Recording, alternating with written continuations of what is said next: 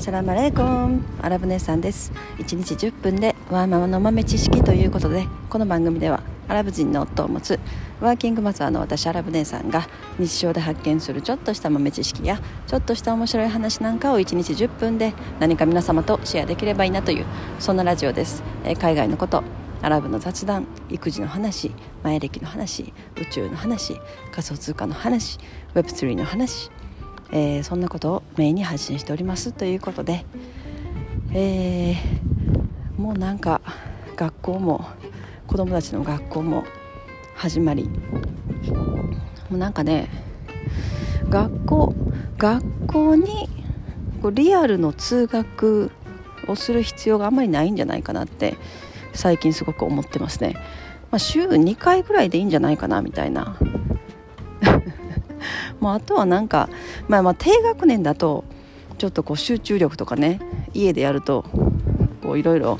難しいけれど、まあ、高学年小学校でもね高学年ぐらいになってきたらもうあの普通のね勉強はオンラインとかまあその別にねあの公立の小学校とか、まあ、私立の小学校とかとは別のあの教育機関で別に学学ぶこともね全然問題ないわけなんで、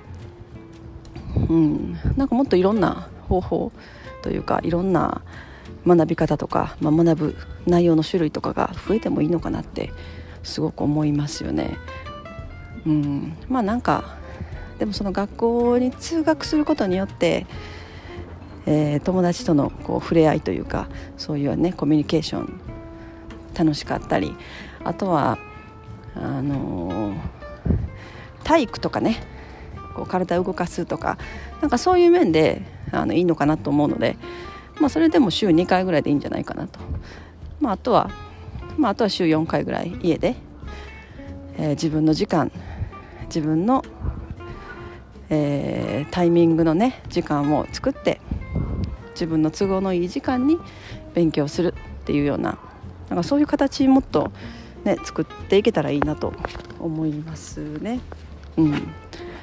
もうみんながみんな同じ時間に決まった時間に朝通学して決まった時間に帰るっていう別にこれなくてもいいんじゃないかなって、うん、思い思ったりしますという。はい、えー、まあでもなんかそんな風に変わってきそうですけどね未来は。もう AI もすごいですしもう AI がすごすぎてもう今年は本当にあの AI 多分おそらくね2022年がもう AI 革命がこうスタートし始めた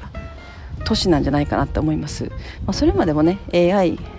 AI、AI ってあってこんなすごいのが出てきて AI の人工知能のロボットが出てきてとかいろいろありましたけどまたそれとは違うなんか広がり方がスタートしたっていう感じがします。うん、もうどんどんどんどん新しいものが出てきてもうやっぱこう法律とか規制とかもうそういうものが全く追いつかない状態になってくると思いますね、まあ、今でもそんな感じですけど一つ出てきてそれをこう対処してる間にも次のものが出てくるみたいな。でそれもまた対処してる間にもどんどんどんどん次から次へ出てきてもう人間の手に負えなくなるところが、まあ、いわゆるシンギュラリティと呼ばれるあのことになるのかなと。だからもう本当この数年でそんなことになりそうですよね。もうそうなると AI が勝手にどんどんどんどん進んでいってっていうことになる。まあでもそれを人間がどこまで受け入れられるかっていうところだと思いますね。やっぱりなんか今でもすごく有識者っていうのかな。やっぱりすごく知的な人とか、えー、教養がある方、まあ、博士とか教授とか、まあ、そのいわゆるそういうデジタル関連の分野の、えー、博士とかそういうのではなくて普通の一般的な、まあ、いろんな、えーと分野の知識のある人たちはうん、すごくそのなんだろうなそうそれは絶対ありえないっていう考え方を持ってる人がすごい多いなって思いましたね最近。はい。ということで今日は AI の話じゃなくって NFT の話をしたかったんですけれども、えー、まあ、ちょこっとだけ喋りたいなと思います、えー、今日は NFT に思うことっていうそんな話です。いやもう最近は本当にあの日本の NFT 界隈でもやっぱりあの大きいプロジェクトがどんどんどんどん、えーと、NFT 自体の価格も上がってきて、えー、海外から注目され始めてるっていうようなね現象が起きてるみたいですけれどもあのー、まあなんか昨日か一昨日えー、西野さんキングコングの西野さんですね。西野さんの配信でなんかちょっとその投機的なところがその今の日本の NFT 界隈のそのなんか投機的な側面が強いプロジェクトが先導していってるところが怖いなみたいななんかそんな話をちょっとしてましたね、まあ、確かに私も、うん、なんかそんな雰囲気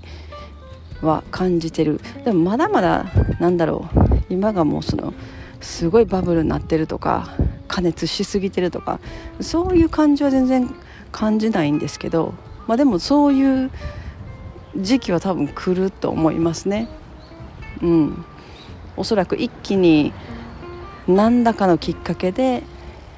バッと広がる時が多分来ると思うんですね、まあ、広がるというかこう参入者が増えるというのかな。NFT を投資と投資対象と見て買おうってする人が増えた時におそらくあの一気に価格が上がったりなんかもうものすごい考えられないような現象が起こると思うんですよね。まあでも起こるかわからないですけど起こった時にやっぱその時にこう NFT はいいいい投資としていいらしいよみたいなことを聞いてこう飛び込んできた人たちがすっごい高値で買った後の後が怖いなっていう感じですよね。うんまあ、いわゆるあのステップで同じようなことが起きてましたけれどもだからもう本当にそその価格はっていうような感じの時に、まあ、NFT NFT も買ったらなんかいいらしいよっていうのを聞いて入ってきて、まあ、50万円なり100万円なりとかで買ってその後何らかのきっかけに一気に価格が暴落した時になんかすごいこう国国からの規制というかなんかそういうのがすっごい入ってきそうな気がしますよね。その日本のプロジェクトでもしそういうことが起きてなんかね、それですごい大金を失った人たちがもしたくさん出てきてしまったらなんか、うん、そういうまあちょっと厳しい規制とかが出てくるかなという気はするんですけどでも多分なんかそれは通過点というかこう必然的な通過点っていうのかな。なんかそれを乗り越えて会話が大きくなるっていうなんか最近そういうことをすごく思ってて。まあだからそれを今頑張ってそういうプロジェクトを先導していってる人たちはすごい大変だなと思いますね。一番なんか嫌な役を買って 出るというか。うん。でもなんかそれがあってこそ人がまあそれだけ人が一気にわっと集まってきてるってことだからすごいことですね、まあ、今は全然そんな感じじゃないですよね。でもまだこれから1年後2年後わからないですよね。すごいそういう過熱感的なことが起きてまあ、まあ、おそらく一気にこう暴落するみたいなことが起きてでまあなんかすっごい損する人たちが出てきて、えー、消費者金融庁とかがまあメスを入れ始めるっていうのが出てきてで何かしらの、まあ、ちょっと厳しめの規制ができてでちょっとこう正常化してくるみたいな。市場が正常化して NFT というものがもっとこうなんだろうなこう正当な形で、えー、世間に受け入れられていくっていうフェーズになっていくのかなっていう。なんかまあだからその世間にこの技術が広まるにはなんか必然な通過点なのかもしれないなみたいな。じゃないとそれがないとまず人が来ないっていうのは絶対ありますよね。人が集まってこない。で人が集まってこないともうそのまま、えー、市場が小さくなってしぼんでいってしまうっていう、うん、で結局まあ NFT っていうのはあったねみたいな感じで、まあ、そういう技術もあんまり使われずにまた次新しいことが出てくるみたいなことになっちゃうのかなとか、うんまあ、ただ多分その NFT はクリエイターさんとか、まあ、日本のコンテンツアニメとかキャラクターとか、まあ、その産業をものすごく盛り上げていける要素もあるだろうし日本がそこをものすごくやっぱ力を入れていくべきところでもありますよね。うん、だってやっぱりなんか海外のキャラクターとかなんか見ても可愛くないですもんね もうこれは私本当アメリカに初めて住んだ時になんかおもちゃ屋さんとか行っていろんなぬいぐるみとか見てもうなんだこの気持ち悪いぬいぐるみっていつも思ってたぐらいやっぱその日本との違いにやっぱりすごく驚いた。キャラクターとか。だからそういう面ででもそういう日本のそういう業界の人たちがそこに着目してこれで海外にもっともっと出ていって産業を大きくして、えー、日本全体の経済を活性化させるみたいなとこまで持っていくには人がかなり入ってこないとダメだし参加する人が増えないといけない。そこのフェーズに持っていくにはまあ今その日本の界隈で大きなプロジェクト先導してもうとにかく数字数字として分かりやすい。もう分かりやすいのがやっぱ数字なんでその数字を叩き出してそれを世間に示していってるっていうのはすごいことだなって思いますね。だからまあもうそそれをすることによって本当にものすごい批判を受けたりまあもうものすごい大変だと思いますけど、うん、でもそれがあるからこそこう次の拡大、うん、広がる市場が広がる